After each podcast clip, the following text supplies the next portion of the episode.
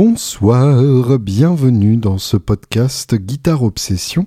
Je suis Julien Bitoun et j'ai avec moi une gastro-entérite. Autant vous dire que c'est vraiment sympa, surtout quand vous faites un concert. Euh, hier soir, donc je me suis retenu de tout lâcher sur euh, les notes aiguës où je devais forcément pousser un peu pour les atteindre. C'était assez folklorique et je dois avouer que c'est le genre d'expérience qui vous fait apprécier tout le reste du temps. tous les moments où vous n'êtes pas malade, finalement, ce sont autant de, de bénédictions de la part de qui vous voudrez. Merci à Luc qui a rejoint la grande équipe des Patreonneurs. Merci à tous ceux qui, en contribuant à ce podcast, me donnent la motivation, malgré mon état gastro-entéritaire, de monter et d'enregistrer un podcast.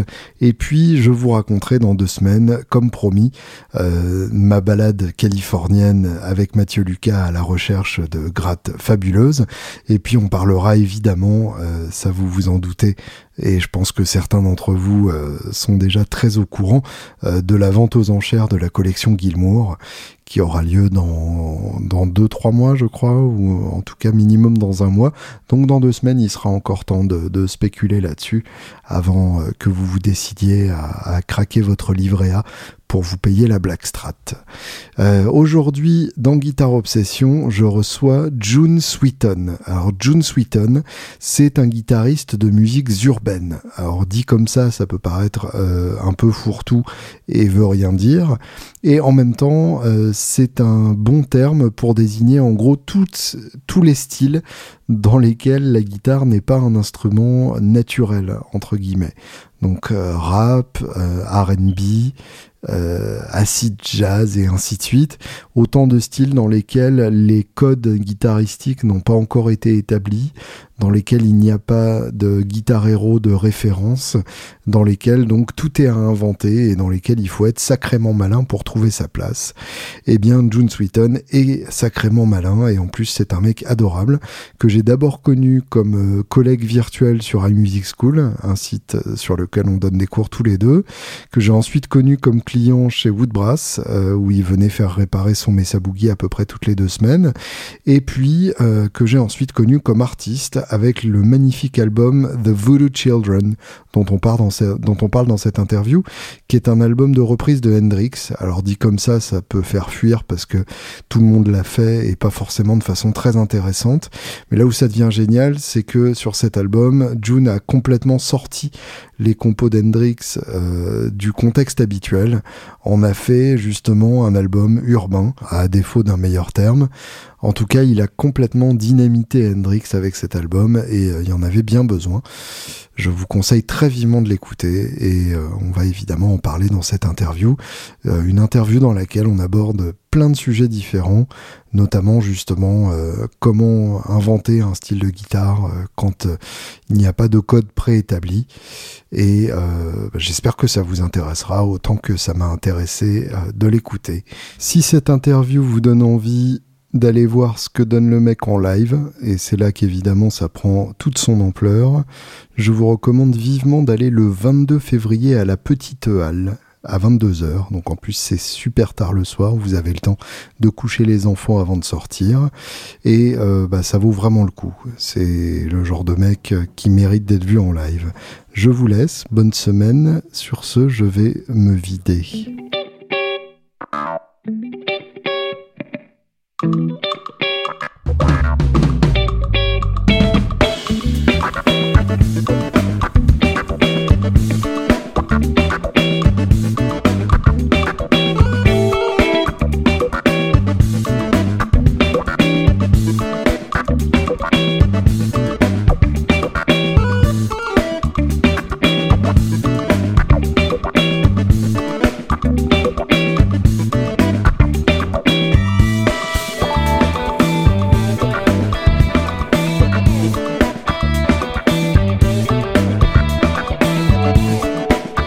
Bonsoir June. Bonsoir Julien.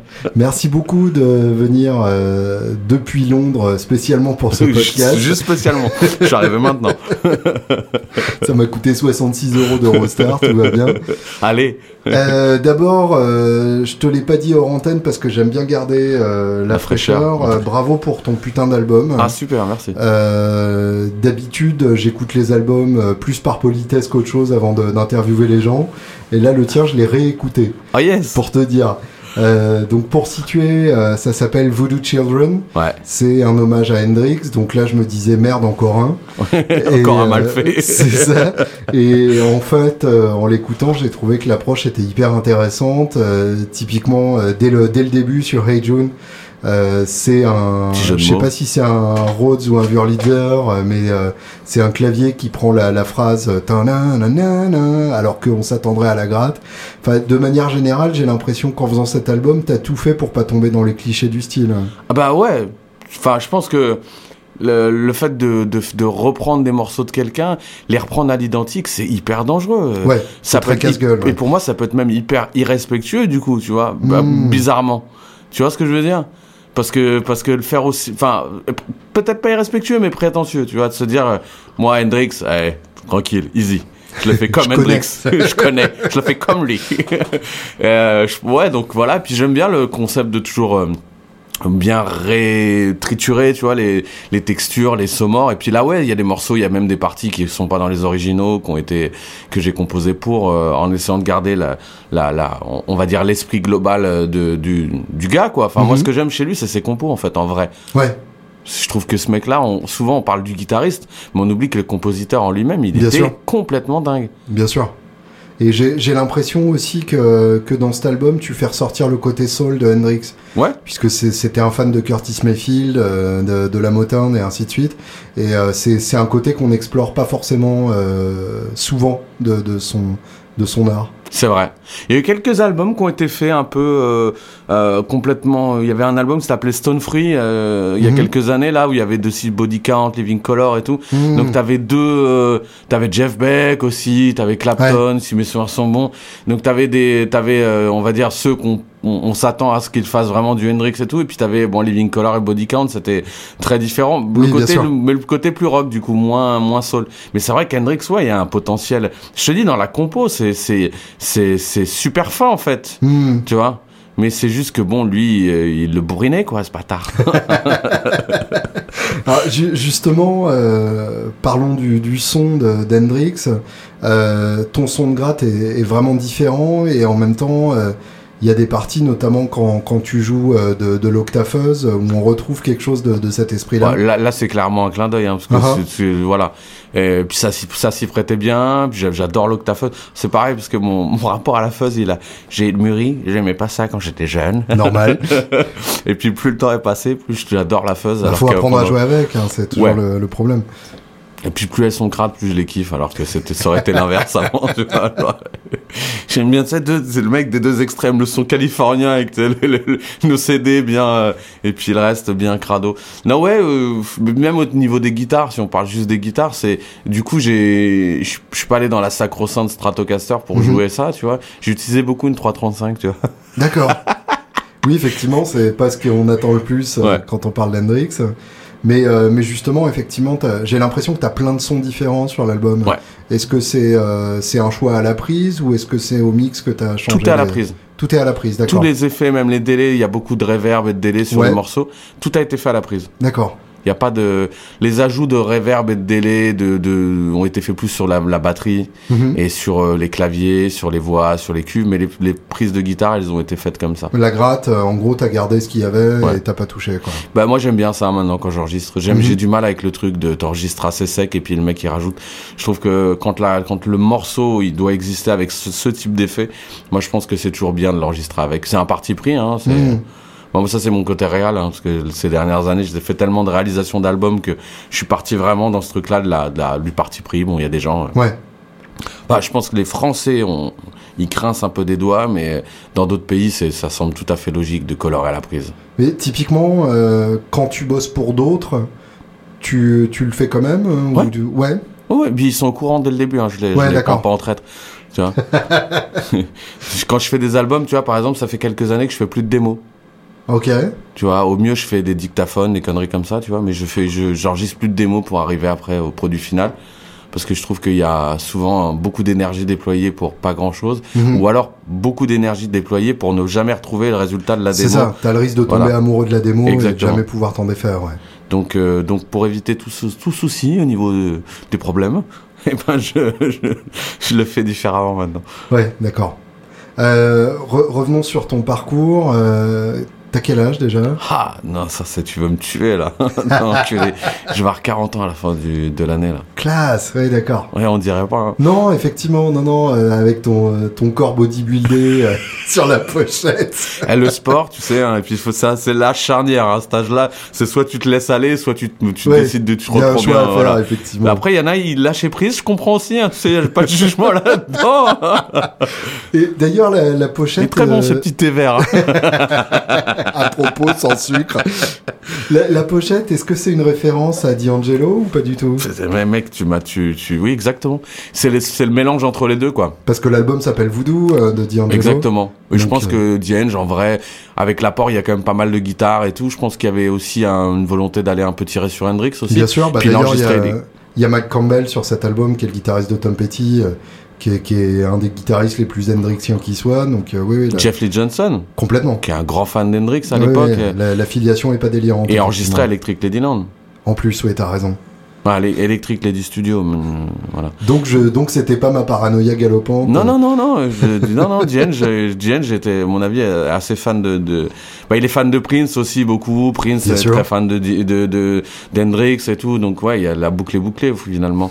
Mais ouais, ouais, il y a, il y a ce petit clin d'œil, voilà. Puis c'est, euh, comme c'est, euh, voodoo, tu vois, il y a les colliers avec euh, les gris-gris, les trucs comme ça. Il y a aussi euh, cet appel un peu à, au vaudou haïtien, euh, Hmm. à toute cette imagerie-là, voilà. Ouais, d'accord. Euh, donc t'as 40 ans, euh, à quel âge est-ce que ça te prend euh, et comment ça te prend? Est-ce que c'était Hendrix ou rien à voir? Eh ben non, pas du tout. Moi, c'était Mark Knopfler, le premier. Ah bah oui, en plein dedans. Ouais. MTV Ouais, ou? Même pas. Moi, j'ai grandi en Afrique. Alors, tu sais, ma, ma mère, je suis parti avec ma mère et mon beau-père de l'époque, et on est parti avec des cassettes. Et dont, Dans quelle région? On est parti au Soudan. D'accord. On devait faire le tour Wow. de l'Afrique, on est resté bloqué au Soudan parce qu'on est parti en van. mes parents, c'est. Donc le van a décidé que vous habitiez Ouais, il a décidé, c'était là. On a fait Égypte et Soudan, et au Soudan, il a dit, hop, ça, ça, ça suffit comme si. et ouais, non, Dire Straits, ouais, l'Alchemy Live, euh, premier album, et puis, euh, et puis les albums d'avant, euh, je crois que c'est communiqué, je crois, l'album aussi. avant. Mm. Après, j'ai redécouvert d'autres albums quand je suis revenu d'Afrique, mais ouais, ouais, Dire Straits en premier. Mark. Knopfler, À, quelle époque t'es revenu? Euh, je suis revenu, j'avais 10 piges. D'accord. Et tu jouais déjà? Non, Alors c'est venu quand? Ma mère, elle en avait marre de m'entendre so- chanter les solos de Mark Knopfler. Elle Ah. m'a dit au lieu de les chanter, tu te ferais mieux de les jouer, tu vois. C'est vrai, tu, tu chantais les Je les solos connaissais tous par cœur. Tous les morceaux, j'étais. euh, Mais c'était presque une. euh, Moi, je suis très. Enfin, moi, je suis le genre de personnalité. Je fais comme le pour le sport, comme tu peux le voir. Mhm. C'est soit je fais tout à 100% ou voire plus, ou soit je fais rien du tout. Ouais, extrême quoi. bah, Dire Straits, connais. c'était pareil. je connais un tout petit peu le problème. Dire Straits, c'était ça. Je connaissais tout par cœur, tout, tout. C'était insupportable. Ma mère en pouvait plus. Elle me disait, tu veux pas écouter autre chose comme musique? Non. D'abord, il n'y a pas autre chose. Non. Qui Et euh, Jean-Jacques Goldman, c'est ça que tu vas me proposer? Le C'est Dire Straits français, Voilà, finalement. C'est comme ça que t'as éduqué ton fils. Là, ouais, donc on est resté sur Dire Straits et puis euh, et puis en fait, elle m'a dit au lieu de les chanter, tu devrais mieux les jouer. Donc je me suis mis à la guitare et j'ai jamais joué un morceau Dire Straits. C'est vrai? Non, jamais. Waouh, génial. Après, je suis arrivé dans Vaughan en fait. Vaughan, euh, il y a eu cette période Vaughan et puis Hmm. À quel âge du coup? Oh, 13-14 ans, ma première guitare. D'accord, Une, une Squire bien pourrie de l'époque. euh. Bien sûr. Du coup, j'ai monté en 13,58 sans changer, sans le mettre en mi bémol. Donc, t'imagines, le manche, Ah, il la a fait. La douleur auto-infligée. Ah ouais, non, c'était. Moi, j'étais con, j'avais sur une interview qui jouait en 13,58, je jouais en 13,58. Ouais, bah bien sûr, évidemment. Sauf que le demi-ton, j'avais la- j'avais un peu zappé, tu vois. D'une part, et puis d'autre part, euh, c'est euh, tout dépend comment c'est réglé. Ah, euh, mais le tout manche, le manche, jeu, il a, le manche, il a Le, fait. il le a fait nombre de gratteux qui se sont mis à mettre des grosses cordes sur leur strat euh, sans comprendre pourquoi Vaughn euh, l'avait fait, c'est c'est assez dingue. Ah oui, j'étais jeune et con, hein. Bien sûr. Très jeune et très con aussi. On a, on a tous eu nos. Ouais, ouais, J'avais un Floyd Rose, euh, chacun son Oh truc. putain, tu sais que je l'ai jamais eu le Floyd Rose. Enfin, plus tard, mais jamais quand j'étais jeune. Ah, T'as jamais connu ce plaisir de changer tes cordes euh, sur un Floyd Rose juste avant une répète euh, et du coup de jouer faux pendant toute la répète? Parce que comme t'as pas fait maths P, tu peux pas régler ta guitare correctement. C'est à Parce que peu t'es pas luthier, luthier huitième dan. et donc, et donc du coup, si tu jouais pas du, du No Fleur, tu, tu jouais exclusivement du Vaughn euh, quand t'as commencé moi, j'ai commencé par le blues. Ouais. Euh, c'est ce qui m'a beaucoup plu. Et puis, mon- en fait, le truc, c'est que moi, en parallèle, j'écoutais beaucoup de hip-hop, parce que je suis plutôt de cette génération-là. Mhm. Euh, j'ai grandi en cité, donc ouais, c'était plutôt d'où mon, d'où ma dégaine, si je préfère. Mais c'est vrai que oui, j'ai, je fais un peu partie de ces ovnis de gens qui ont grandi quand même en cité, mais qui ont fait pas mal d'autres choses à côté. Mais euh, ouais, là, beaucoup de hip-hop, mais comme je trouvais pas ma place euh, dans le hip-hop à la guitare, bah, j'ai écouté d'autres choses. Donc euh, je me souviens surtout Bernard Allison. J'étais très fan de Bernard Allison à une époque. Mmh, Euh, bien sûr. il avait fait un album qui s'appelle Funky If I Know, si mes souvenirs sont bons Uh-huh. du nom. Et j'aimais beaucoup cet album et tout. Donc ouais, T'as pu le voir en concert hein? Ouais, j'ai joué avec lui même. J'ai joué avec lui et son père quand j'étais jeune. Classe. Parce que moi, genre à 15 ans, j'étais déjà, euh, je savais pas jouer un accord, je savais faire des solos. et en trio, j'allais jouer au baryton. Je sais pas si tu te souviens de ce bar dans les puces des non, ça me dit Clignancourt. rien. Il y avait un, un bar blues et tout, et j'avais euh, joué une fois par mois là-bas. Donc euh, Luther, de Non, temps en temps, ils plus, sont- moi je me souviens de... Ah putain, le nom m'échappe. euh, Highway 61 ou un truc comme Ah, ça je crois que c'était avant ça. Ouais, non, mais ça, le baryton, c'est il y a longtemps. hein. D'accord. Puis c'est un- c'était c'était un peu une institution euh, blues dans, dans les années 90, ouais. Ouais, j'étais pas à Paris à l'époque. Mais c'était c'était c'était super. Du coup, ouais, je jouais blues euh, blues qui tâche, tu vois, Uh-huh. Avec beaucoup de saturation. Et puis j'ai redécouvert Ronnie Jordan et puis là je me suis dit ah bon, donc du coup ce que j'écoute dans la vie de tous les jours et c'est possible.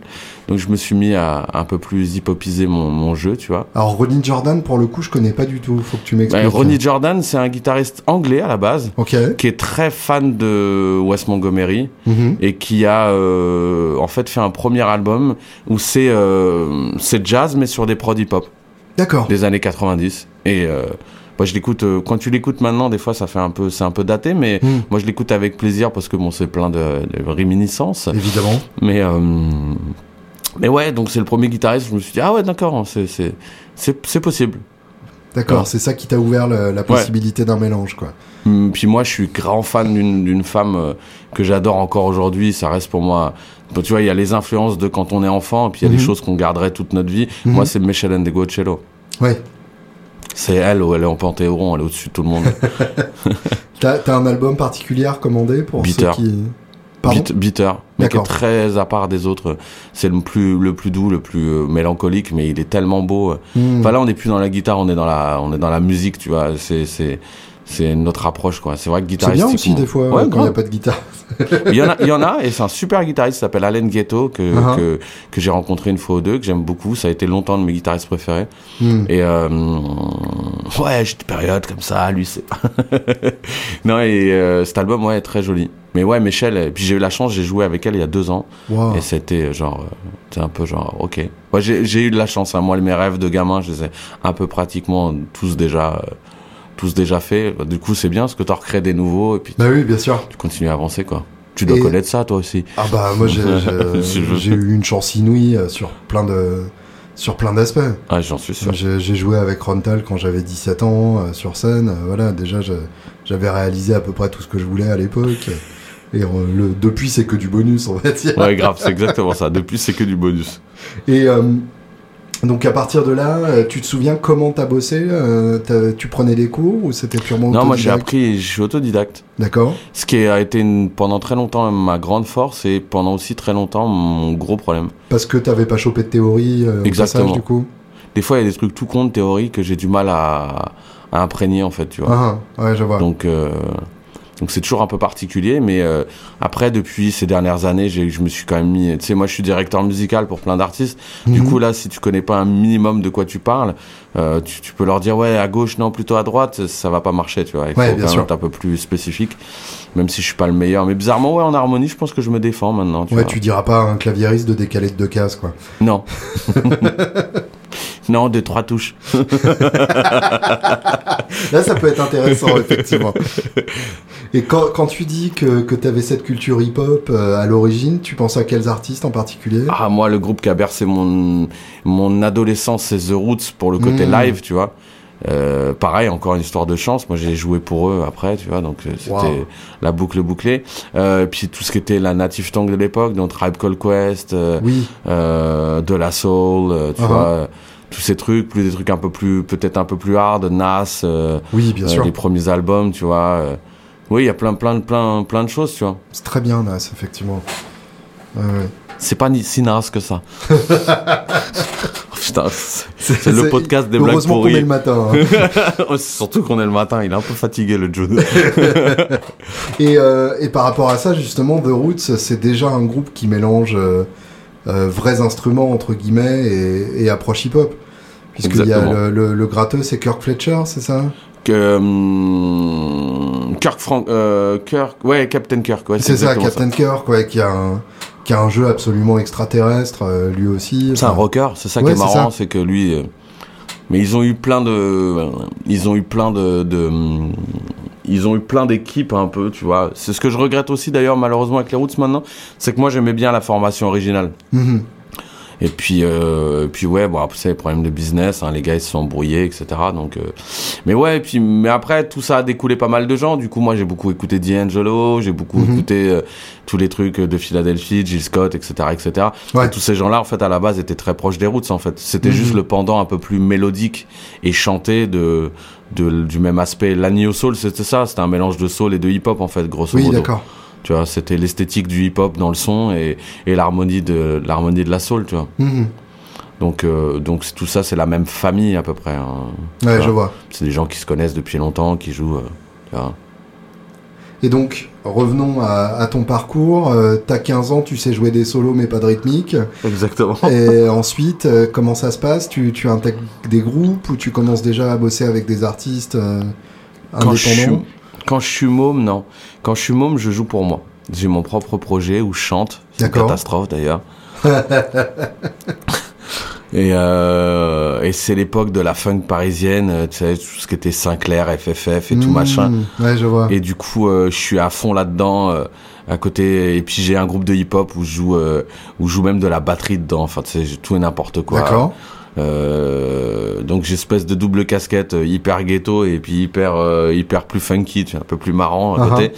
Euh, et là, dans ce groupe où je chante, il y a carrément une section cuivre, donc ouais, c'est plus euh, c'est plus funk, tu vois. Mhm. Mais euh, c'est pas si intéressant que ça. C'est marrant parce qu'avec les potes, des fois, on se retrouve les, les, les CD, tu vois, et les, les, les mini-disques, on se dit, ah, c'était marrant, mais c'était pas bien. C'est donc pour ça que ça a pas marché. C'était pas l'injustice du monde. non, le le, hum, l'artiste. Alors moi, en fait, c'est aussi l'époque où quand je suis môme, je vais dans les jams adolescents, tu vois. Uh-huh. Il y avait une jam qu'à Marsandy euh, tenait au sur Châtelet. J'ai un trou de mémoire, ça s'appelait. Oh, je me souviens plus le lieu.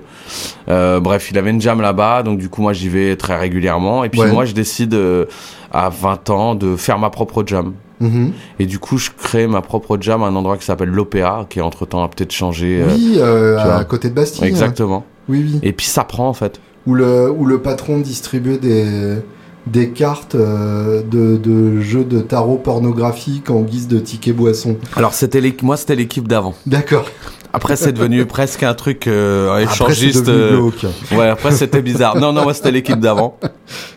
Et, euh, et donc voilà, j'organise cette jam et bizarrement cette jam, elle a, un- elle a, elle marche super bien alors que je suis Mhm. tout jeune et que personne me connaît parce que tout simplement je propose une jam euh, très différente de ce que les autres font. C'est D'accord. qu'à Paris c'était des jams soit blues, soit les jams jazz Bien sûr. et il n'y avait pas de, de, de, de trucs entre les deux, un peu dans l'air du temps. Oui, et euh, puis dans les deux cas, c'était un milieu assez fermé. très. C'était euh, soit, soit t'es connu euh, et dans ce cas-là, t'as le droit de monter, euh, soit tu regardes les autres et et t'attends ton tour. Ouais, ouais, puis tu fais le forcing et puis on te parle comme une merde parce que t'as 20 piges. C'est ça. tu vois. Mais euh, ouais, donc euh, je commence ce truc-là et les gens euh, et ça marche. Donc presque contre toute contre toute attente. Mhm. Et tu as 20 piges en plus, pas facile, tu vois. T'as tous les mecs qui sont un peu plus âgés qui arrivent, donc t'es obligé d'être un peu plus virulent. et des fois t'as un peu, un- ouais, c'était une période hyper intéressante et qui m'a qui m'a mis aussi vachement dans la merde parce que du coup j'ai dû moi-même me refermer un peu sur les gens Mhm. parce pour pas me faire bouffer, tu vois. Ouais, d'accord. Mais euh, mais bon, après on a tous nos, tu vois, on a on a tous nos fonctionnements, mais c'était Mhm. ouais, c'était super intéressant. Et après cette jam là, je l'ai fait bouger au Citéa. Avant que ça, je sais pas si tu te souviens de ce lieu. Non, parce ça, que ça me dit rien. le Citéa c'était rue Oberkampf, ça a été une institution pendant longtemps parce que c'était un ancien cinéma de quartier. Hmm, d'accord. Et, euh, et le truc a fermé quelques années après, mais c'était un peu le haut lieu de du la musique groove, on va dire à Paris, Nova, à une époque je crois qu'ils faisaient une émission là-bas en Hmm, direct, vois. tu vois tous les trucs acid jazz et tout, c'était vachement là-bas. Et c'était super, ouais, c'était une très bonne période. Et donc, dès, dès le début, en fait, t'as trouvé ta couleur euh, et ton style. Grave, moi j'étais dans la, ce qu'ils appelaient la neo soul, tu vois, Hmm. euh, c'était c'était ça qui me faisait vibrer. euh, Et puis on était on était on était peu quoi. Enfin, je Ouais. pense que même en vrai, euh, l'équipe avec qui je jouais, euh, j'avais un groupe s'appelait Rimshot. Les, les les prémices ont été là, on était les seuls. Tu vois, ça, il y avait du R&B traditionnel et tout machin, tu vois, mais le côté neo soul, euh, c'était encore très nouveau, tu vois. Je te parle ça, c'était en 2000, hein, tu vois, Ouais, ouais, voire je vois. 99, tu vois. Mais c'est déjà, c'était déjà même très nouveau aux États-Unis, donc tu vois, c'était pas, Hmm. c'était pas genre on était, on, bon, on est toujours un peu à la bourre ici, mais euh, moins maintenant avec Internet, hein, et puis euh, YouTube.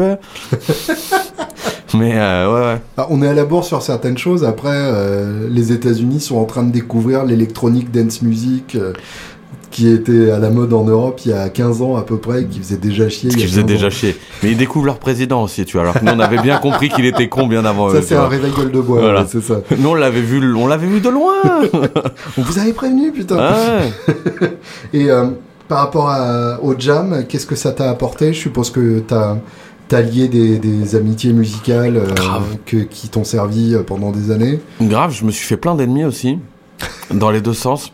C'est-à-dire comment on se fait des ennemis dans, Dans une jam, bah obligatoirement, tu sais, quand tu fais pas jouer les gens, quand Ah oui, quand d'accord. tu quand euh, quand les gens ils ont l'impression qu'ils sont tu sais il y a, y a toute une génération de musiciens avant moi qui étaient qui étaient des mecs qui jouaient mortel en plus hein, clairement hein, c'est pas le problème mais qui, qui arrivaient un peu en mode euh, t'as 20 piges. C'est pour ça que je te parlais de de de de, de, de carapace un peu tu vois Mm. genre t'as 20 piges ils arrivaient ils voulaient te manger dessus tu vois genre Ouais, eh, c'est bon ouais, je joue moi moi je suis le guitariste j'ai joué avec Miles Davis et Sting je joue Il y a un gars il m'a sorti ça une fois je la regarde, je fais, bah, je lui dis, bah, bah, tu vas te faire enculer, tu vas pas jouer.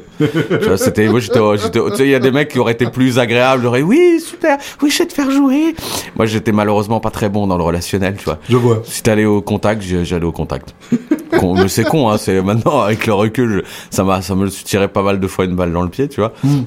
Mais, euh, mais, mais par contre, à côté de ça aussi, je me suis créé des super amitiés de gens avec qui je travaille toujours. Et Ouais, puis, euh, des gens que t'as gardés. Ouais, il y a des, ouais, des grave, grave. Puis, euh, puis c'est un super exercice la jam. Hmm. C'est super. C'est pour l'improvisation, pour le côté tout terrain. Tu vois, quand tu fais beaucoup de jam, après t'es plus, t'es plus stressé de quoi que ce soit. Tu vois, pour toi, Ouais, c'est, c'est, tu vois, il y a pas de situation qui te met trop en difficulté.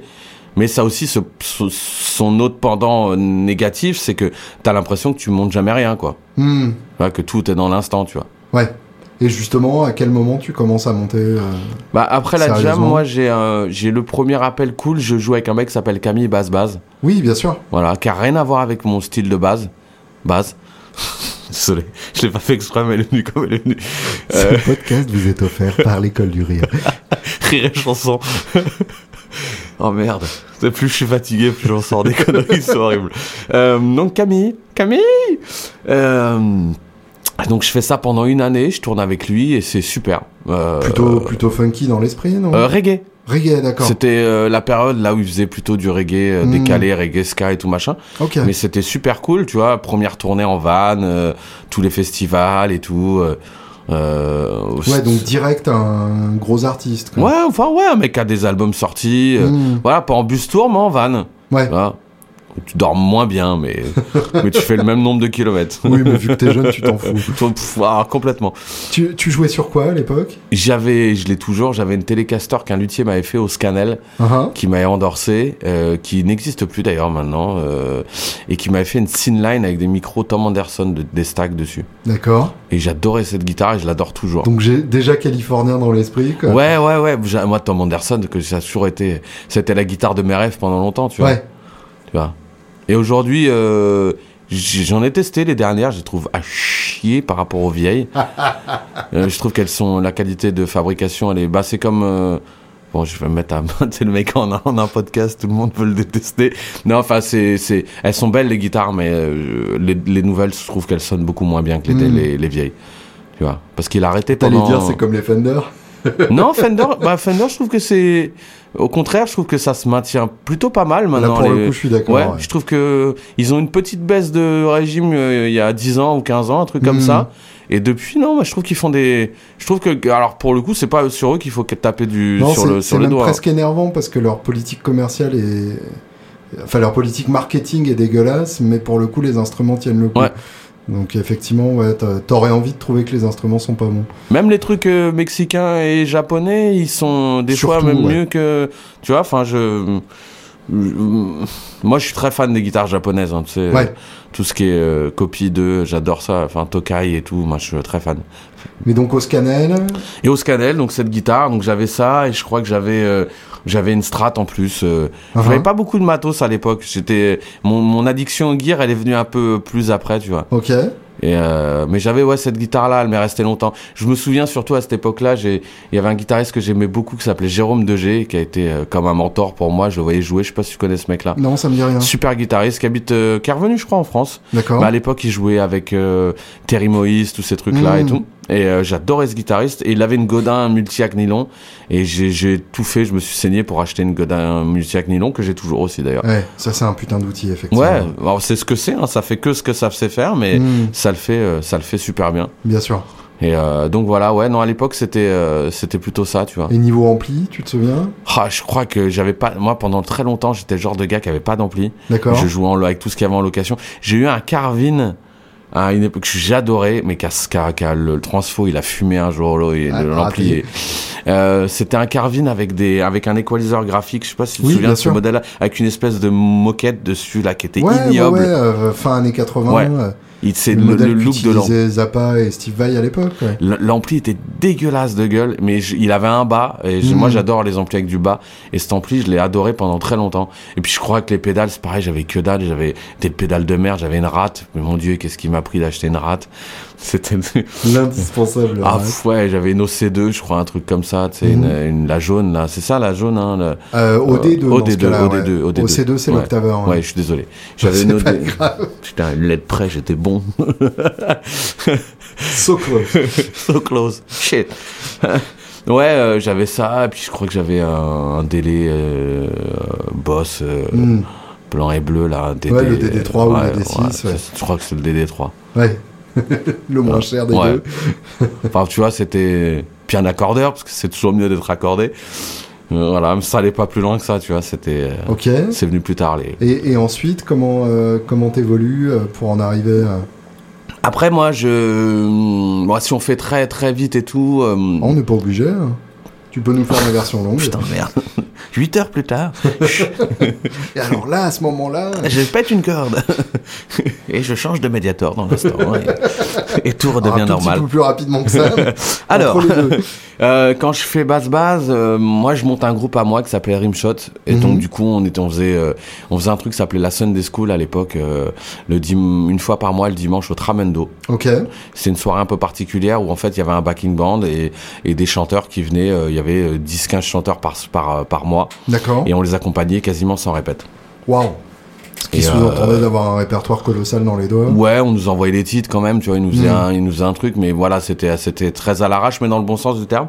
Puis Tramendo, c'est comme une belle salle, tu vois, Ah bah donc oui, c'était c'est cool. qu'on puisse dire. Ouais. Et, euh, et c'était un très bel événement parce que c'était, ça permettait de donner la chance à des jeunes chanteurs pas du tout signés, pas connus, Mhm. de pouvoir côtoyer des gens très connus euh, dans le milieu. euh, Tu vois, les Stéphane Filet, les Sophie Afoy, tous ces gens-là qui étaient euh, déjà à l'époque soit choristes pour plein de gens très connus, les Amel Mhm. Ben qui venaient, les, tu vois, euh, Steve Coleman, il est venu aussi. euh, Waouh.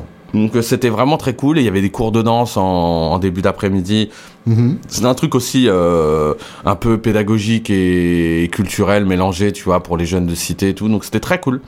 Euh, donc on a fait ça pendant un an. D'ailleurs, on était le groupe qui l'avons fait le plus longtemps parce qu'avant ce truc-là, euh, c'était plusieurs groupes comme la Malka Family, Dis bonjour Mhm. à la dame, tu sais tous ces groupes d'acid jazz qui se répartissaient ça sur l'année, qui se faisaient une fois de temps en temps. Et Uh-huh. nous, on l'a fait pendant un an et demi, je crois, sans discontinuer. S- Chaque semaine, enfin chaque, Chaque mois. mois. Ouais. Ouais, ouais. Et euh, ouais, super. Franchement, c'était un. Mais tu sais, à cette époque-là, là, il y a eu pas mal. il y a eu- Paris a été vachement dans ce milieu-là, était vachement réveillé. Il se passait plein de trucs. Mhm. Et après, ça s'est un peu, euh, ça, ça a un peu tassé, quoi. Tu vois. Ouais. Euh, c'est dommage. Et du coup, moi, j'ai pareil, mon groupe Rimshot, on décide de faire notre propre soirée, la Rimshot Party. Et, euh, et ça marche vénère. Et là, on a fait 4 ans de Rimshot Party. euh, en, la Seine-Bastille, on la remplissait, c'était juste honteux, quoi. On faisait, je sais plus, on faisait 700, 800 entrées payantes. Enfin, c'était. Ah alors oui, que la, donc Seine-Bastille la- pleine à craquer. quoi. Ouais, mais là, surtout qu'en fait, on faisait de. euh, en fait, il y a des gens pour pouvoir faire ce, ce chiffre de vente là. Euh, entre le concert et le DJ set, parce que c'était la même équipe, c'était moi qui organisais ça avec mon ancien manager. Là, la- une partie de la salle se vidait, c'est comme ça qu'on arrivait à remplir le. Ouais, d'accord. Tu vois, Je parce vois. que c'est la, la contenance c'était 500 et quelques, 550 je crois à l'époque. Ah oui, oui, Tu d'accord. vois, c'était pas 800 du tout. Donc tu vois. survendu, quoi. survendu. et on a fait ça pendant euh, l'Arjos 3 ans, tu vois. Et c'était quoi le principe Le principe, c'était un backing band avec euh, trois artistes invités par mois, D'accord. tu vois. Là, on répétait un peu et tout. euh, on faisait une semaine de répète, on faisait un truc un peu carré, c'était cool. Puis une Mm. super équipe. euh, c'est ça, c'est aussi des super souvenirs. Puis moi, c'est la première fois que j'organisais des choses aussi. Ouais, Parce je que j'étais pas que guitariste. Et euh, ça, c'était nice. Et du coup, ça a permis aussi. Parce que légèrement avant, ah ouais, il y a eu ça. Légèrement avant, euh, les Roots, ils cherchent un groupe pour les représenter en Europe. Et du coup, euh, via une amie à moi, on, on, ils nous découvrent. Et du coup, on fait la Black Lily, qui était leur soirée phare à Philadelphie. Et du coup, on se retrouve backing band pour les Roots. Ah ouais, pas mal. Tu vois. ouais. Et du coup, c'est comme ça qu'après, je les rencontre et que je me retrouve à jouer avec eux, en fait. À jouer avec eux, c'est-à-dire. Je me suis retrouvé, j'ai fait euh, des jams, j'ai fait des remplacements, euh, tu vois. je les ai côtoyés dans plein de situations. c'était, tu vois, c'était la French femme pour eux, tu vois. Et qu'est-ce que qu'est-ce que t'apprends en jouant avec un groupe de ce niveau-là? Pas grand chose. C'est vrai? T'apprends que c'est un business surtout. Oui, d'accord. T'apprends que toi, quand t'arrives avec tes yeux euh, tout émerveillés de, de, de, de t'as entre 20 et 30 ans et que tu kiffes euh, ce qu'ils font, bah, tu t'attaches plus trop à l'humain et tu vois que la musique et l'humain, parfois, il y a un gros décalage, Ouais, je vois. malheureusement. Ouais, ouais. C'était pas le genre euh, faire des, des barbecues chez Questlove le dimanche. Non, non, Ouais, je vois. non. On ne se mélange pas. Non, puis je pense que Quest, était en mode, il essayait de perdre du poids, donc euh, il faisait plus de barbecue. Donc encore moins de barbecue. non, ouais, c'était, c'était hyper intéressant et en même temps hyper euh, frustrant ouais. de voir ces héros un peu euh, Parce que t'aurais voulu quoi. une connexion euh, plus ouais, forte. plus forte, ouais. Tu sais, il y a plein d'attitudes en fait. Les Américains, ils arrivent souvent en France avec beaucoup d'attitudes. Mhm. Ils arrivent en Europe avec beaucoup d'attitudes. Et je me souviens que les premières fois où ils sont venus, euh, ils nous avaient toisé un peu de haut et du coup, euh, on avait joué et on les avait calmés en fait. C'était horrible de dire ça, mais euh, ils s'attendaient pas à ce que ça soit comme ça, tu vois. Ouais. Genre, je me souviens, on avait joué un titre de Q-Tip, euh, l'album, euh, ça s'appelle de Kamal the Abstract. L'album était pas sorti, en fait. Donc, tu sais, les Américains, souvent, ils pensent qu'ils sont les seuls à, à avoir accès à certains trucs, tu Ouais. vois, quand ils sont pas sortis et tout. Donc, du coup, ils étaient étonnés qu'on joue ce titre-là, par exemple, plus particulièrement. Mais ouais, c'est un peu. Mais il fallait en passer par là, quoi. Ouais, mais c'est comme tout, tu sais, il faut toujours monter patte, patte blanche, c'est ça. hein Mhm. Voilà. Ouais, soit montrer pas de blanche, soit le concours de beat. Tu choisis le, le niveau de l'expression. Un concours de beat, on est pas mal aussi. on avait du matos. Et donc, c'est euh, à partir des, des soirées Rimshot que tu deviens euh, directeur euh, Bah, musical, j'imagine Ouais, je, je suis déjà directeur musical de ce projet-là, et puis après je fais Ayo pendant longtemps, Ouais, euh, que je connais et que, avec qui je travaille à l'époque, alors qu'elle n'était pas encore signée en maison de disque. d'accord. Euh, Ayo, pour le coup, ouais, c'est. euh, En tant que journaliste, moi, c'est une des plus belles rencontres que j'ai pu faire. Oui, c'est une super meuf. euh, Une personne magnifique.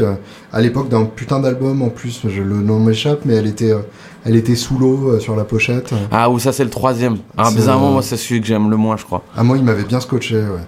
Mais pour être honnête, je connais pas tellement euh, les précédents, donc. euh, Bah, Ayo, elle a, elle a le mérite de, de, de- d'avoir gardé quand même vachement de son intégrité dans ce qu'elle fait musicalement, mhm. surtout sur les premiers albums. Ouais. Après, c'est toujours un peu plus dur, tu sais, quand tu quand as le, le, le, le succès qui est arrivé, toujours Bah, quand t'as l'équipe euh, de maison de disques euh, qui a une idée derrière, oui, c'est pas évident. Ouais, et puis ils sont sur terrain.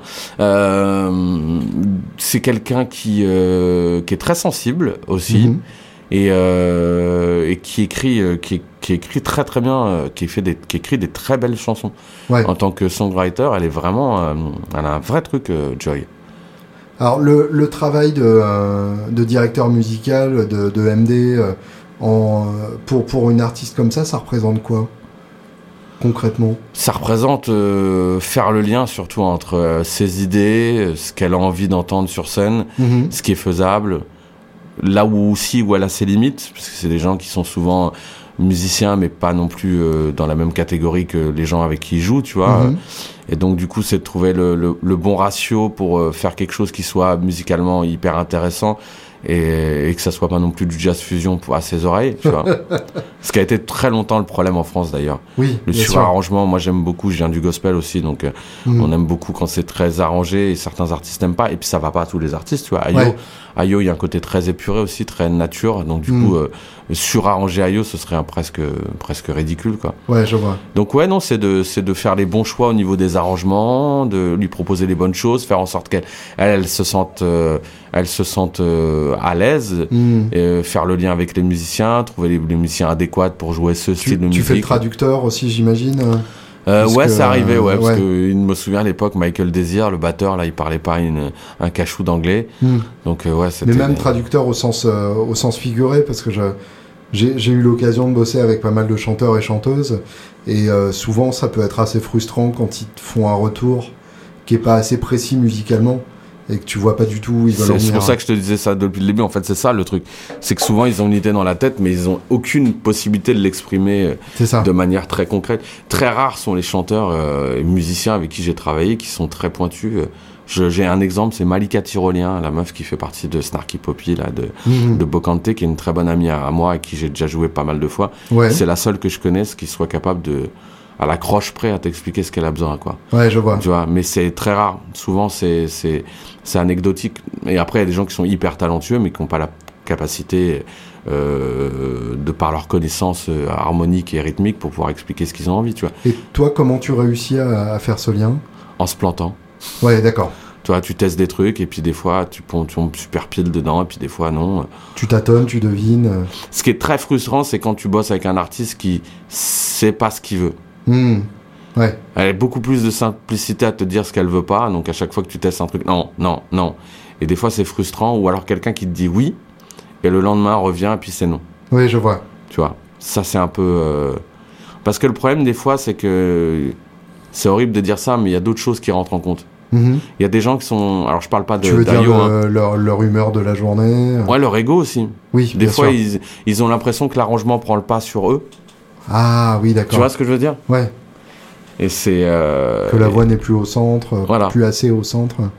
Ouais. Et ce, ce lâcher prise, il n'est pas évident pour certains chanteurs. à- Est-ce que tu as eu aussi le cas où quand l'idée vient pas d'eux, euh, c'est forcément moins bien? Oui, ouais, Et donc dans ce cas-là, ouais. essayer de suggérer qu'ils arrivent à ton idée euh, par eux-mêmes. Ah bah, les- les- des fois, c'est un combat, ouais, c'est un combat. euh, il, est, il, est, il est peaceful, mais il est combat quand même, tu vois. Mm. Il y a des moments, tu es là tu, pour, pour, pour essayer de faire comprendre à quelqu'un que. Parce que toi, tu as des connaissances musicales, tu vois. Tu es, là, puis tu as de la- t'as de l'expérience. C'est pas la première fois que tu arranges quelqu'un, quelque chose pour quelqu'un. Bien sûr. Puis quand quelqu'un te propose euh, vraiment un truc très basique et qui... Tu sais, le problème aussi quand t'es quand t'es jeune musicien, donc là je parle pour certains chanteurs, Mhm. ils apprennent deux accords vite fait et genre ils ont une suite en 2-5-1 et ça y est, c'est révolutionnaire pour Bien eux, sûr, tu vois. évidemment. Et du coup, ok, c'est cool, mais des fois ça peut un peu cheesy, tu vois. Ouais. Et là, c'est de leur faire comprendre que, ok, pour toi, peut-être là tu trouves que c'est exceptionnellement bien, mais en vrai, nous, ça, on l'entend mille fois et on trouve que c'est rincé, quoi. Ouais, bien sûr. Donc c'est aussi de pas froisser le- la susceptibilité des gens avec qui tu travailles. euh, Hmm. Mais des fois, bizarrement, mon problème, il a pas été. Alors, en France, en tout cas, mon problème, il a été plus avec les autres musiciens qu'avec les artistes. Parce que tu sais, euh, aux États-Unis, parce que moi, après, du coup, je suis allé beaucoup aux États-Unis.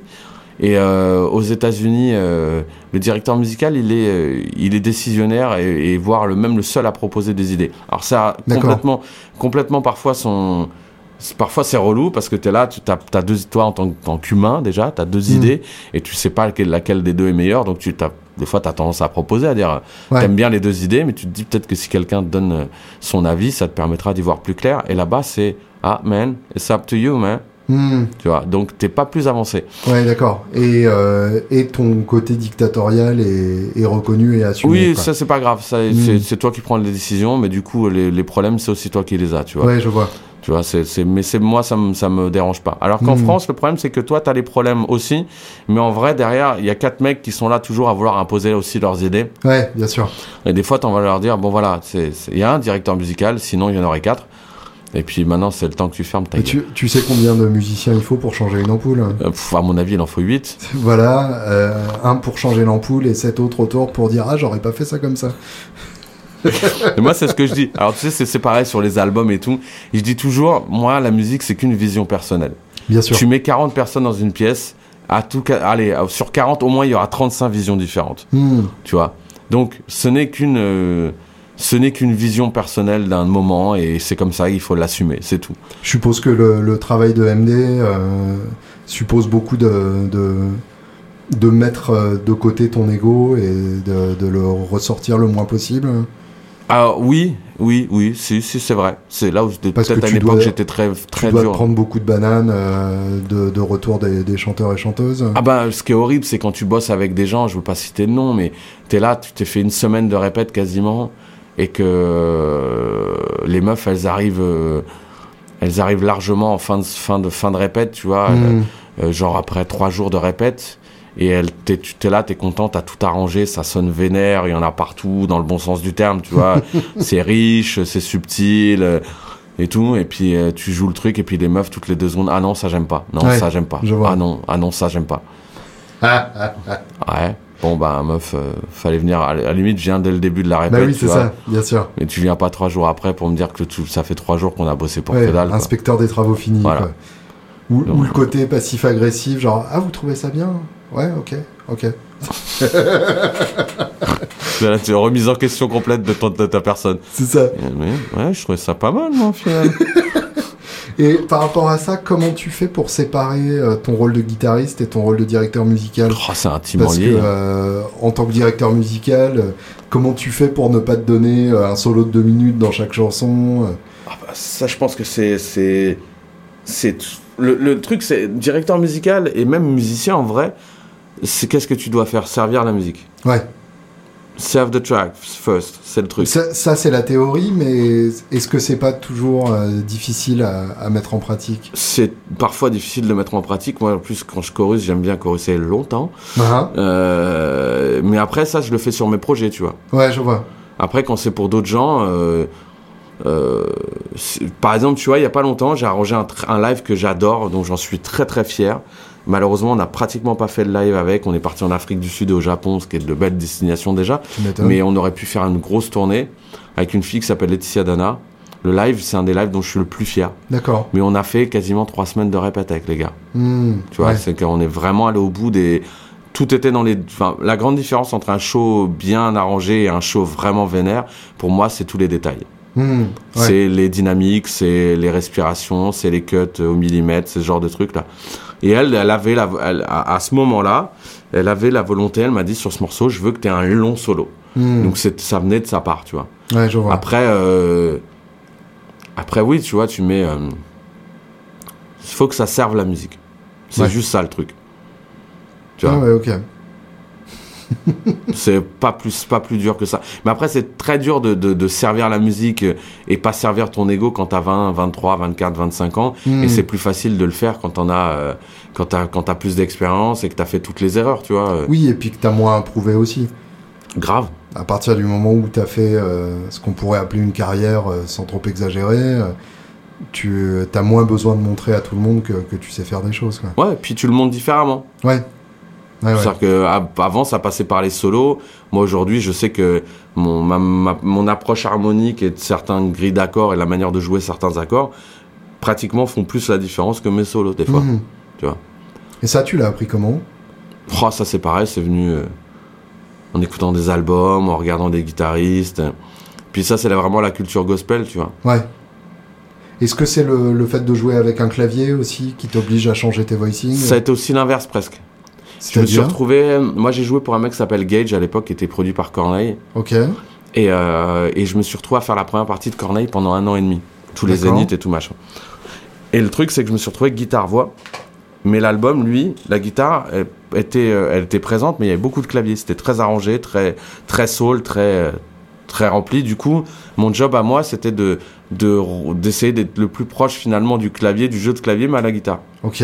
Du coup, j'ai essayé d'enrichir un maximum euh, mon jeu de guitare en fonction de. Tu vois, j'aurais pu jouer des barrés tout con, mais non, c'était. J'essayais vraiment d'ouvrir euh, le, le, le, le champ des possibles comme Je ça. suppose que du coup, t'as beaucoup joué au doigt à cette époque-là? Ouais, oui, c'est vrai. Ouais, pas mal, ouais. Ouais, c'est logique, puisqu'en fait, le- les doigts te permettent d'attaquer toutes les cordes en même temps, comme sur un clavier, Ouais. alors qu'avec un médiator, t'as forcément une latence entre la première et la dernière corde. C'est vrai.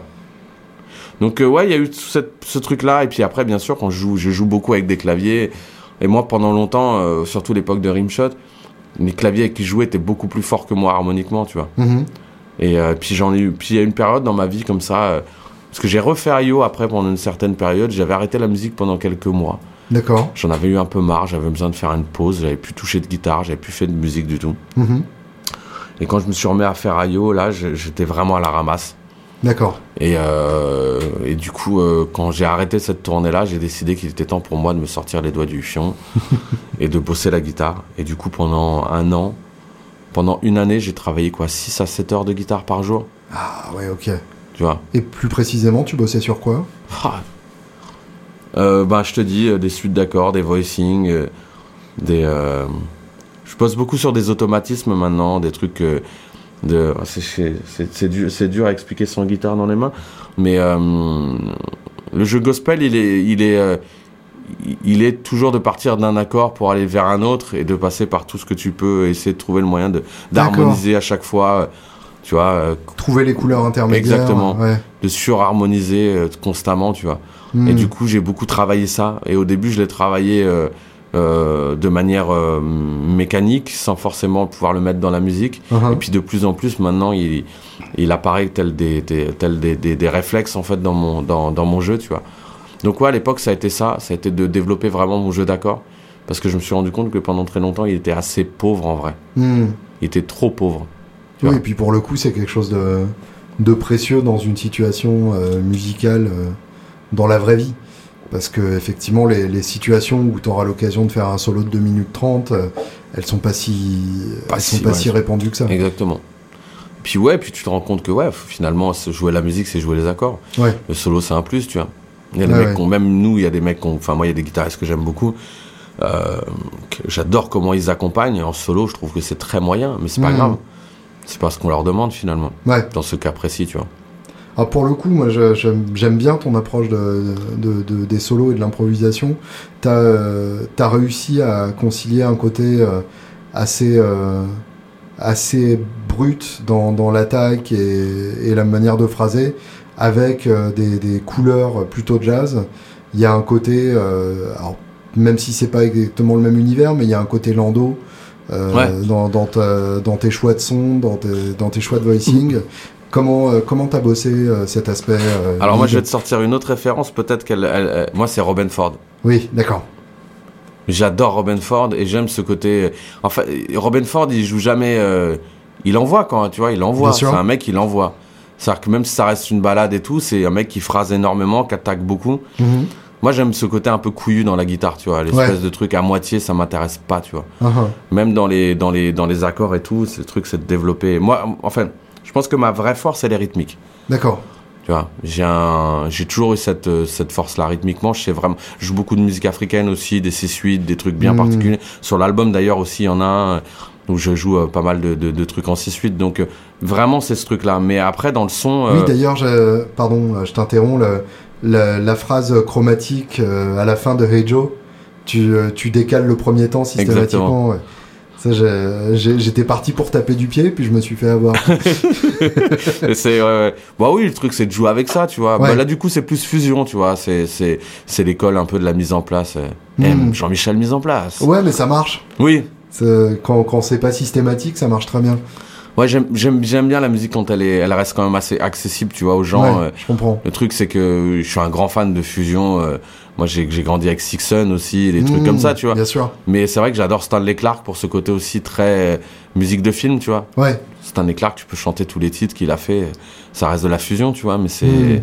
majoritairement c'est quelque chose d'assez hum, grand public. Enfin, je sais pas si le terme est toujours accessible. Voilà, peut-être plus. J'ai- J'ai j'ai été aussi euh, particulièrement scotché par le son de, de ton album. Donc je, je reviens à, à Voodoo Children. Euh, comment euh, comment est-ce que tu as approché cette production-là? Parce que c'est c'est pas du tout une production rock pour le coup. euh, Il y a un côté très détaillé et très soyeux de, de chaque instrument. Euh, comment comment est-ce qu'on fait ça? Euh, tu vas dans le bon studio avec le bon ingé son. Ouais. Tu t'appelles les bons musiciens. Et est-ce que euh, est-ce que c'est quand même des sessions où il y a plusieurs musiciens qui jouent ensemble Ouais. ou est-ce que c'est vraiment instru par instru on, on a joué majoritairement tous ensemble. En général, les guitares, je les enregistrais une première fois avec eux et D'accord. je leur faisais après. Ok. Parce que le problème, c'est que quand t'es euh, quand t'es réal sur un album et que tu joues en même temps, des fois, t'as tendance.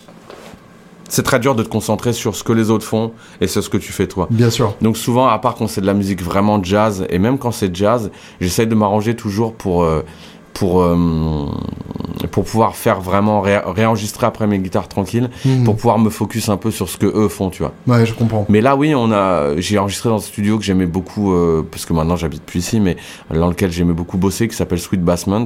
Ah, ah. Et euh, la particularité, c'est qu'en fait, il y a trois cabines euh, qui se, qu'on, qu'on, qu'on un vis-à-vis. Donc, euh, dans n'importe quelle cabine, on se voit tous. Ce qui permet cette séparation sonore. euh, Exactement. Donc les vois. sources, elles sont, elles sont, elles sont toutes, euh, elles sont toutes saines, mais on joue ensemble. Ouais, d'accord. Donc c'est pour ça qu'il y a plein de mises en place et tout machin qui sont jouées en temps réel, sans que, tu vois, dans la jouerie, parce qu'il y a un côté très jazz de, dans, Oui. dans, dans le, dans, dans la manière de, dont, dont- c'est Mathieu Edouard qui joue de la batterie. La, mani- la manière dont Mathieu joue, il ouvre vachement et tout, donc ça, il peut le faire que si euh, ça joue en même temps, tu vois. Hmm. Donc, euh, donc voilà. Mais après, pour le son, euh, moi, je bosse avec cet ingénieur du son là qui s'appelle Jérôme Joannard, la JAG. Euh, à ce, dans ce studio-là, pendant j'ai bossé, j'ai fait beaucoup, j'ai fait l'album d'avant Mhm. euh, qui était sorti en, en téléchargement gratuit. Je l'avais fait avec lui aussi. Qui s'appelle hein il s'appelle euh, The Experiment Mixtape. Là, Ah. du coup, c'était sur la musique, c'était plus sur hip- le hip-hop. Ouais, C'était un hommage à Dilla. fait écouter ça et que j'avais bien flashé déjà. Bah, C'était au premier et encore et encore je tenais au niveau du son, on allait plus loin sur celui-là.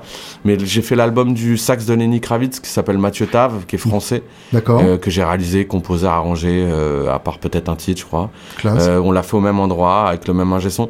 Je pense que c'est pareil, beaucoup de, de gens oublient que l'ingénieur du son et le réal, c'est un couple euh, qui doit bien s'entendre, Oui, bien sûr. tu vois?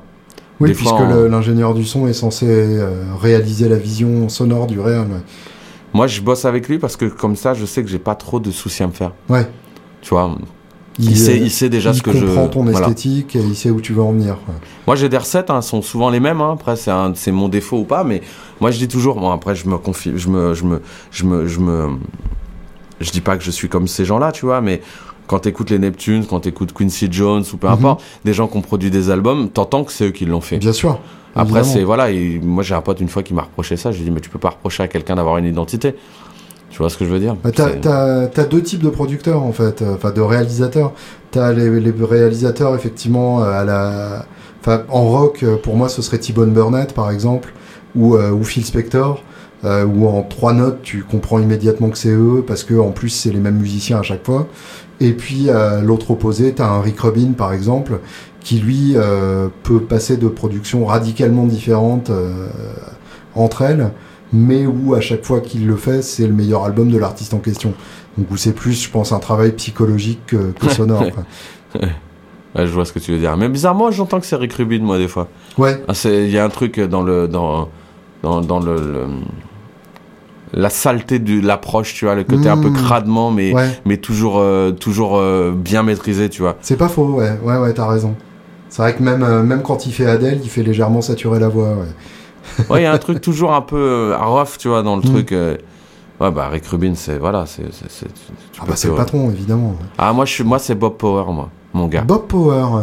tu connais pas Bob Power? Non, qui a fait quoi? C'est vrai? Bah Ah, ouais. Bob Power, il a fait. Alors, si je te dis pas de conneries, je crois qu'il a produit des albums pour les Stones aussi. Uh-huh. Il a fait Michel pendant longtemps, les Roots, tous les trucs de hip-hop de l'époque, mais des albums de jazz. Euh, euh, je, je re- retrouverai le truc parce que Bob Power, c'est aussi un grand, grand monsieur. Ouais, je vais me pencher Euh, sur, sur moi, pendant longtemps, ouais. c'était. euh, euh, ça ça a été le, le, le patron, quoi, pour moi. Ouais, d'accord. Il y avait Bob Power et les autres. Bah, Voodoo et tout. euh, Voodoo, c'est Russell Elevado, mais le premier album Mm. de Dienge, c'était Bob Power. Il y a plein de. Mais pas, pas forcément que en hip-hop, hein, tu vois. Il a fait. Il a... En fait, pendant un certain temps, il en avait marre du hip-hop. Il trouvait que ça se mordait la queue. Du coup, il a fait beaucoup de rock et beaucoup de jazz. Le dernier album que j'ai écouté de lui, c'était Marcus Strickland. C'est un saxophoniste de jazz que j'adore. Et c'est Michel qui a produit l'album et c'est Bob Power qui, l'a, qui a fait le son. C'est un petit milieu finalement. Oui, oui. Euh, question purement geekesque, euh, j'ai, euh, on, va, on va revenir à ton matos de gratte parce que euh, c'est, toujours l'apothéose dans ces podcasts. Oh, Euh, je sens que ça monte. ça. quelle fuzz, quelle fuzz Et euh, qu'est-ce que les claviéristes ont utilisé sur ton album? Parce qu'il y, a- il y a une épaisseur de son que j'ai trouvé complètement dingue. Alors sur celui-là, alors moi j'ai un truc que je fais souvent, comme je joue les guitares après, je mets Mhm. mon pedalboard directement dans les claviers. Ah yes, d'accord. Tu vois. Et je sors en stéréo. Alors, mm, euh, bon, c'est surtout pour les délais, les, les, Mhm. les phasers, les trucs comme ça, c'est toujours cool, tu vois. Là, on a utilisé principalement un vrai Rhodes, bien sûr. C'est ça. Euh, C'était un peu le sens de ma question. C'est un, une texture de son comme ça avec un ordre, c'est, c'est pas possible. Bah, Le, le Nord, c'est super en live. Hmm. Pendant longtemps, je pense que ça a bien, euh, ça a bien, euh, ça a bien fait la blague, mais le problème, c'est qu'on l'a tellement entendu le Nord maintenant qu'on Ouais. le reconnaît. Donc c'est un peu le problème, tu vois. Euh, non, moi je suis assez, je suis assez vieux jeu hein, sur certains trucs, tu vois. Parce que après cet album, j'en ai enregistré un autre là qui sortira l'année prochaine. D'accord. Je l'ai fait à midi live. Et là, tout a été fait. C'est il y a, il y a- il y a Stenway, Rhodes, euh, Mm. Hammond. Enfin, tu vois, j'aime bien euh, euh, Prophet 6. Il y a du Prophète aussi sur celui, sur cet album-là. Ouais. Il y a beaucoup de synthés. C'est pas des plugs, c'est des vrais synthés. Euh, Hmm. euh, si je te dis pas de conneries, il y a un Prophet 6. Il doit y avoir peut-être même un micro-cork sur quelques trucs. Hmm. Euh, C'est, sur euh, Cassors Melefsen, donc il y a un solo euh, doublé à la voix, un peu à la Stevie Wonder. Ouais, mais ça c'est au Rhodes. C'est au Rhodes, d'accord. Décidément, je crois que j'aime bien le Rhodes en fait. Bah c'est ça, c'est un classique. Hein, Ouais. On a difficilement fait mieux après. hein, Ouais, et puis finalement, c'est, enfin, c'est, c'est le même principe qu'une gratte. C'est de la corde pincée aussi, euh, même si elle n'est pas euh, activée de la même manière. Puis c'est Fender qui l'a fait, Puis bâtard. c'est Fender, voilà, finalement.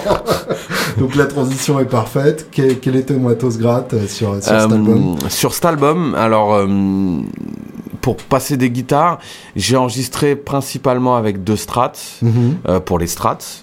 Euh, assez moderne, moi bizarrement j'ai Ouais.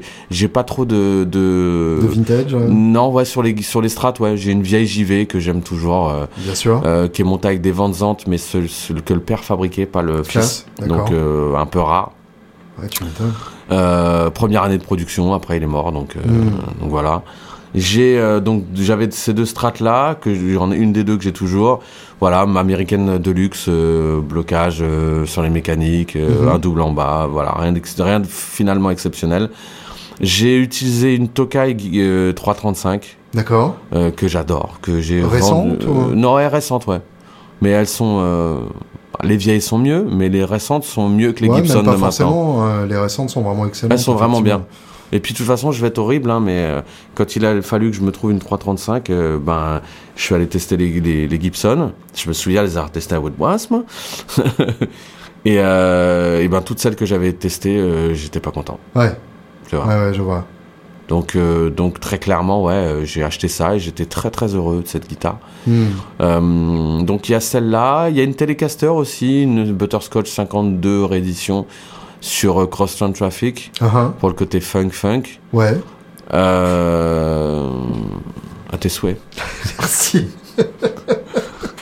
Qu'est-ce qu'il y a eu d'autre euh, Non, je crois T'avais que... une, euh, t'avais une télé euh, noire et blanche aussi avec les, les repères en bloc. Ouais, mais elle a- elle- je l'ai pas utilisé pour cet album-là. D'accord. Je l'avais fait avant ça. Ouais, j'a- ouais. j'aimais bien cette gratte-là. Ouais, super guitare. Pareil, réédition euh, 60. Euh, non, la, alors la, la Butterscotch, c'est une connerie, c'est réédition 50. Mhm. Euh, celle-là, c'était une réédition 62, Telebration, mais avec les blocs inlay, là, Ouais, c'est ça. rare. Voilà. Celle-là, Ouais, elle est canon. ouais. Ouais, c'était super gratte. J'ai euh, revendu. Bah, en fait, quand je suis parti à Londres, j'avais beaucoup de guitares et j'avais besoin de thunes un peu aussi. Et t'as écrémé. Et euh, j'ai euh, écrémé, j'ai gardé juste. euh, je me- puis en fait, euh, cette addiction, elle est très marrante. Et en même temps, tu te rends compte qu'il y a des guitares que j'utilisais une fois tous les six mois, tu vois. eh oui, bien sûr. Donc, euh, entre le fait de partir et le fait de garder plein de guitares, j'ai fait le choix. T'as gardé, gardé- quoi du coup? J'ai gardé deux strats, deux télé et une, une nylon. Ouais. Voilà, et là, et là, dès que je peux, je rachèterai une 335. C'est quasiment raisonnable, effectivement. Ouais, ça, ça reste. euh, quand je dis- ouais, ça va. Ça va. Euh, niveau ampli, Alors, moi, je t'ai ampli- connu sur Mesa Boogie, puis sur Supro. Ouais, Parce Ah, que euh, avec Mesa, t'avais plein de galères. j'avais plein de galères. ouais. J'ai eu Lone- un Lone Star pendant longtemps, que d'ailleurs j'en ai racheté un, mais un vieux. Ok. Euh, que j'adore cet ampli-là, je- j'en reste fan. Puis Parce quand que je tu tourne avec trouves ça. que les récents ont- sont moins fiables techniquement. Exactement, c'est ça. C'est juste, euh, je trouve que Mesa, c'est pareil, c'est un peu dommage depuis euh, allez 5-6 ans, Mhm. depuis 2010 on va dire.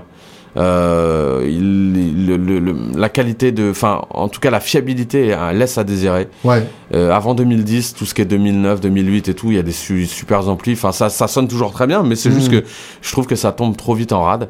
Donc, euh, C'est le côté cristallin de Mesa qui t'a parlé?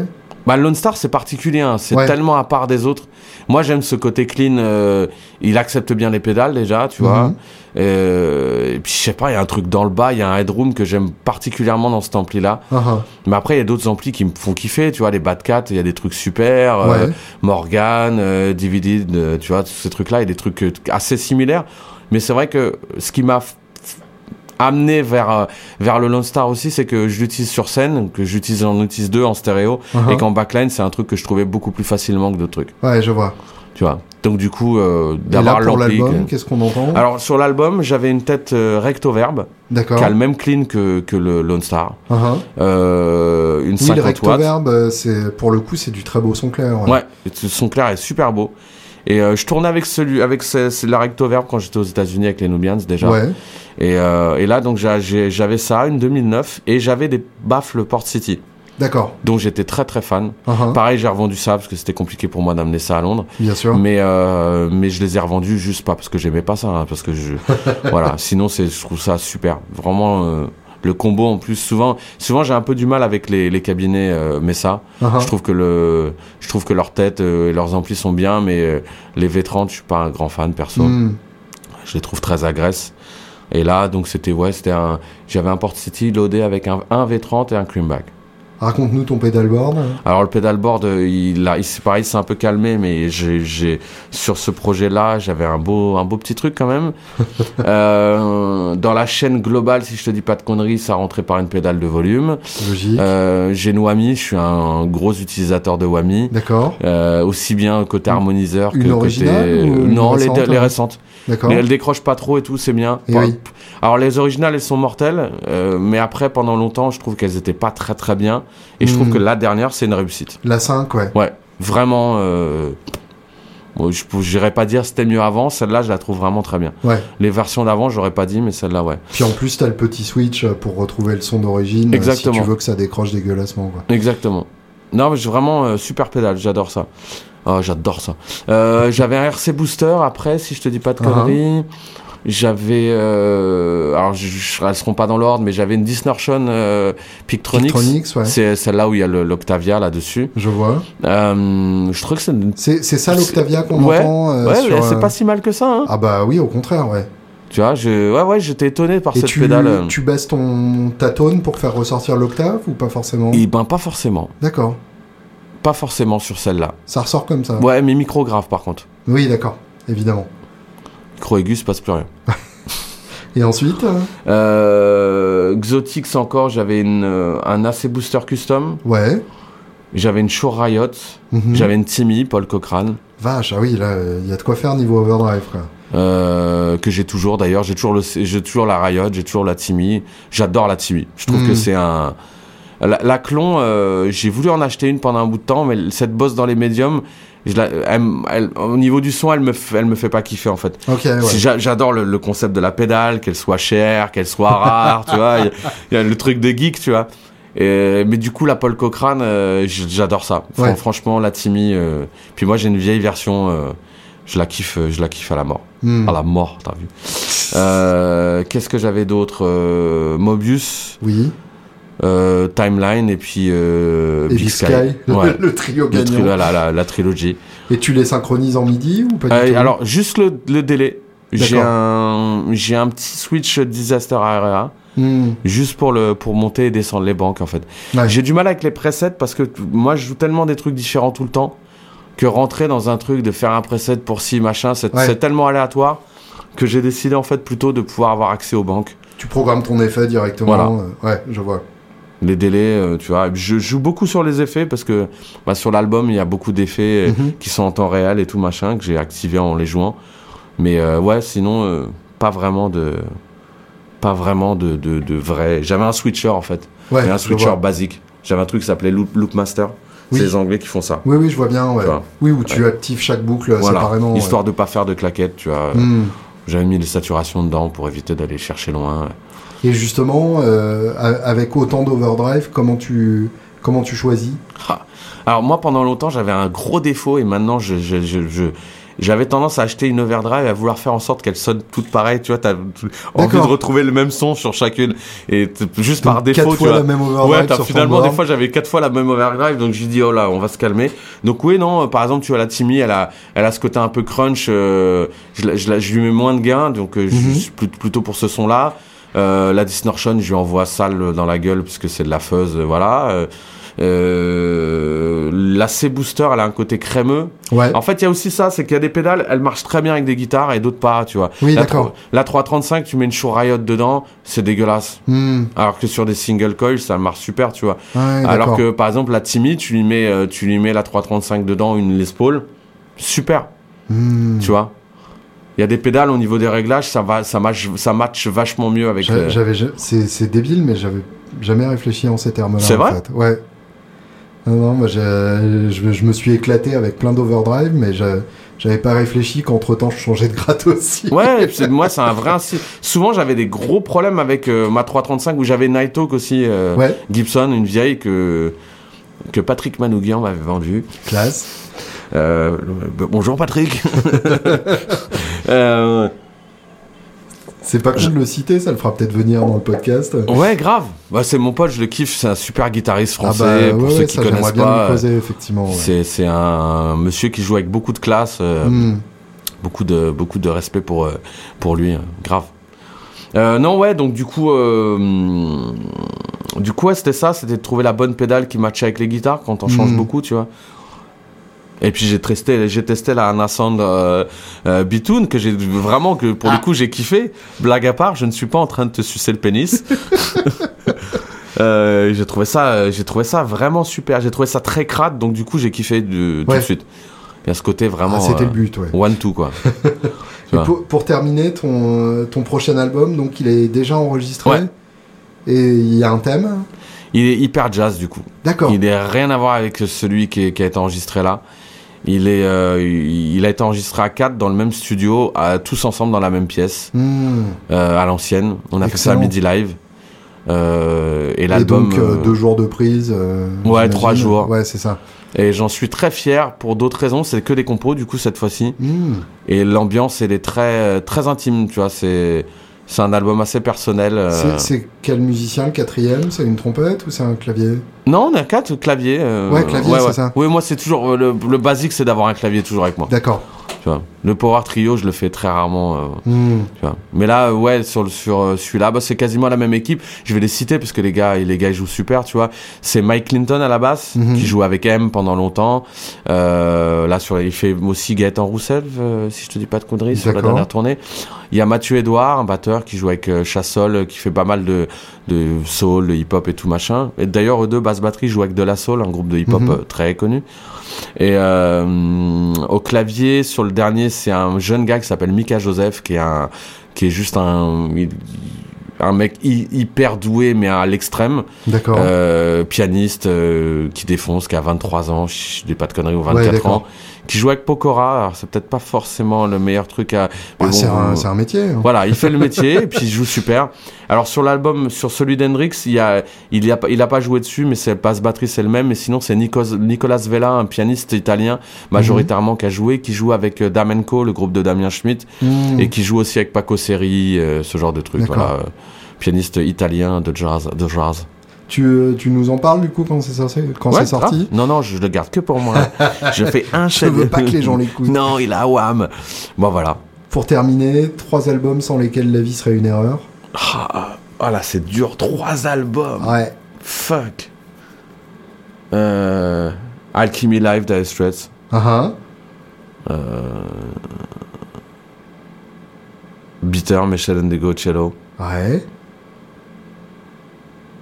Oh, kind of Blue, Miles Davis. Joli. Merci, John. de rien, merci à toi, Julien.